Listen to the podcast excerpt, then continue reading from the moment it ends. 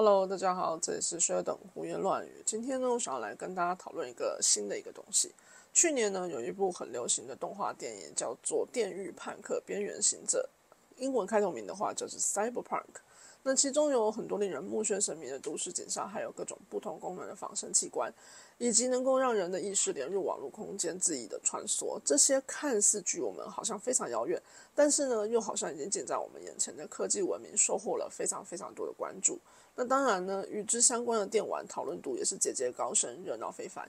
我个人呢有一部很喜欢的电影，叫做《银翼杀手》，那也跟这个议题是完全相关性的，甚至呢可以说是这个议题相关电影视觉中的领头羊。但是呢，Cyberpunk 到底是什么？绝非只是机械手臂，或是把自己的意识害入网络世界这么的简单而已哦。科学的尽头是神学，而神学的彼岸是哲学。哲学是将最简单的事物用最复杂的语言来表现。所以呢，Cyberpunk 自始至终想要告诉我们的都是哲学。在讲 Cyberpunk 之前呢，在一九六零到一九七零年代有一个科幻作品新浪潮的一个运动。那其中呢，比较多的都是没有太多硬科幻的一个叙述，反而集中在讨论。呃，文化的内涵，比如说雷反战、反体制、自我追寻、迷幻药或者是心灵的问题等等等。好，那后来呢，受到这个影响的 Cyberpunk 就诞生在一九八零年代。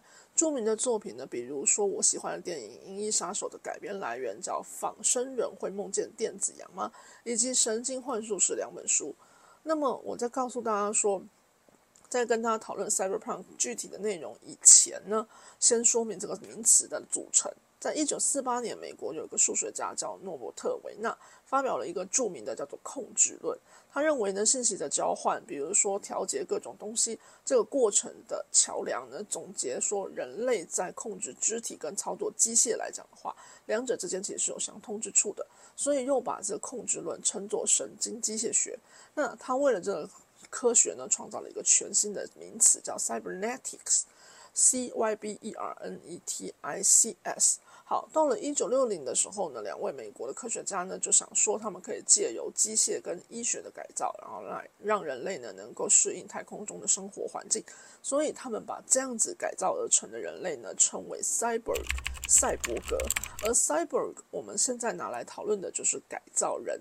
那比如说呢，改造人就是用无机物构成，也就是人造的实人造的东西。植入或者是装配在有机的身体上面，然后呢，这个所有的操作都是由有机物体借由自己的思想来控制的。所以也就是说呢，利用人工科技，然后来增强呢生物体的一个能力。那 cyberpunk 里面的 punk 来自于呃朋克，那也就是反派的精神。那反乌托邦的精神就是这意思。那乌托邦，我们知道乌托邦叫做理想国，往往代表的都是我们人类对于未来世界美好的幻想的一面。那反乌托邦就是要揭开理想国光鲜亮丽的外表下的阴暗面。简单来说呢，就是他们认为呢，就是理想国太美好了，太光明了，所以他们要反驳它。重点在于呢，表现出未来世界会有的问题所在。好那 cyberpunk 的作品呢，通常都会描述什么呢？描述一个叫做高科技文明，第二个叫做低质量的生活所造成的社会腐败。不仅是呢，因为那时候的社会秩序大部分都受到由政府或是大型的财团的控制，然后还有很多骇客啊、AI 啊，还有虚拟实境啦、电子意志啦等等，全部都在生活之中。所以，到底什么是真实，什么是虚幻，什么是肉体，什么是机械，这种种种的界限都已经分不太清楚了。好，所以呢，在这样子的情况之下，呃，像我刚刚讲到的，因为这些大型资本主义所掌控的世界，所以贫富差距扩大的越来越明显，甚至到了已经完全没有办法去调和的一个地步。好，所以尤其是呃。我们为什么会在 cyberpunk，或者是我们讲的，就是刚刚讲那个动画电影里面呢，看到说哦，主角生活在一个非常糟糕的环境里面，就是刚刚讲到的这件事情。那除了这种贫富差距的扩大以外，物质世界跟精神世界的一个不平衡，也是赛博朋克世界里面非常重要的一环。所谓物质世界，比如说刚刚讲到的仿生人、人工智能，或者是呢，就是人人机一体，或者是人类的意志等等的。都会在那时候非常的常见，这就是属于高度物质世界的发展。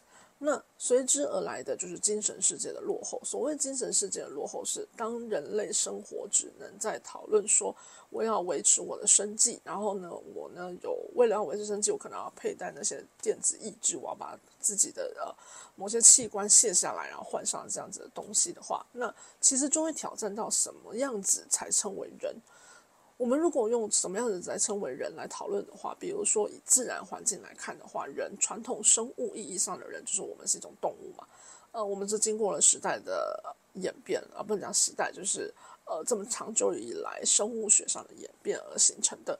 那另外一个就是人类，我们在呃社会化的过程中，我们会对于人彼此之间的状态，是彼此之间的社会关系有一种定义。那么，在这种电子移植或者是植入芯片，让人类能够连入到网络里面来讲的话，自然而然就会挑战了刚刚所讲到的两种自然环境，呃，自然的属性以及社会的属性。那甚至呢，在未来高科技世界发展的情况之下，我们也知道也会有机器人，就是它其实不是人，它甚至不会是，嗯，就是不只是人类装了意志而已，它是完完全全的无机物所组成的。呃，无机物所建立的。那这样子来说的话呢，他们其实呢，可以把他们做成外表非常非常像的人类。那人类跟仿生人、机器人之间的差距，或者是之间的一个差异，到底要怎么去界定，就不得而知了。那既然我们没有办法界定的话呢，那我们怎么去讨论到他们的权利？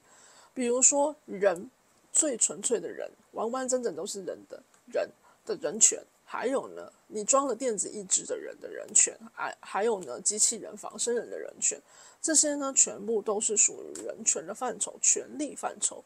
但是要有定义出谁的权利，那我们首先要定义怎么样的东西可以要叫做这些。好，所以呢，在呃。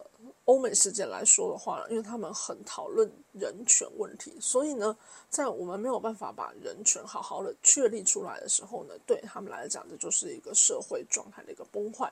所以，我一刚刚为什么讲说，cyberpunk 从头到尾在讨论的其实都是哲学性的问题，它只是利用那些非常令人呃目眩神迷、非常令人觉得说哇，发展的非常非常漂亮的、非常棒的一个。很虚幻、很虚浮的一个外在来表达一个非常真实的内在的问题，也就是说，从头到尾都在问的事情是：是人如何称为存在？人的存在是什么样子的？人的存在主义是什么？怎么样子叫人类？怎么样子不叫人类？既然叫人类，怎么样叫做我活着？怎么样叫做我不活着？简单来说，如果我在讨论 cyberpunk 里面来讲的话，我把我的呃大脑、精神、知识状态、思考逻辑全部都上传到网络世界里面去做运算的话，我肉体如果已经死亡了的话呢，那我称不称为活着？这就是 cyberpunk 里面在讨论的终极议题。好，所以呢，不知道大家对这一题有什么样子的看法呢？欢迎留言告诉我哟？next. Bye bye.